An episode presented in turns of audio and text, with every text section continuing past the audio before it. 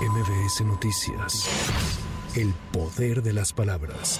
Ante la petición de Estados Unidos de formar un panel de arbitraje en el marco del TEMEC sobre el maíz transgénico, el presidente López Obrador celebró la decisión de las autoridades estadounidenses tras señalar que esta acción permitirá presentar pruebas y hacer propuestas para que no se utilice el maíz para consumo humano. Entonces, qué bien que están ahora impugnando un decreto nuestro para que no utilicemos ese maíz en el consumo humano, porque esto nos va a permitir en este panel presentar pruebas y hacer propuestas. ¿Cuál es nuestra propuesta? Que formemos un grupo conjunto de investigadores para conocer a ciencia cierta si se trata de maíz transgénico y si causa daño o no a la salud.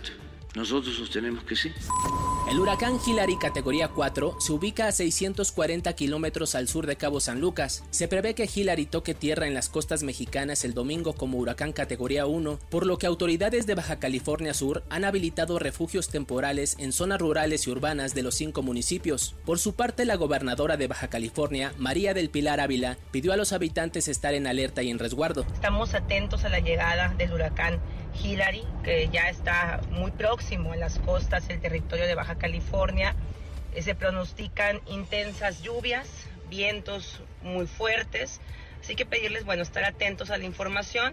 También revisar sus viviendas desde ahorita si ustedes consideran que deben acercarse a alguno de los albergues, comentarles que en conjunto con todos los ayuntamientos de Baja California, estamos listos con los albergues en caso de ser necesarios.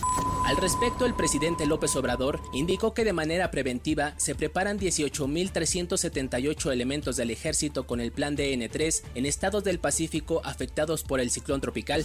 Desde ayer iniciaron las labores para mover el muro marítimo que hace unas semanas colocó el gobierno de Texas en el río Bravo para evitar el paso de migrantes, donde hasta ahora se ha reportado el fallecimiento de dos personas. Esta acción derivó luego de que la Comisión Internacional de Aguas y Límites dio a conocer que alrededor del 80% de las boyas colocadas sobre el río Bravo estaban en territorio mexicano.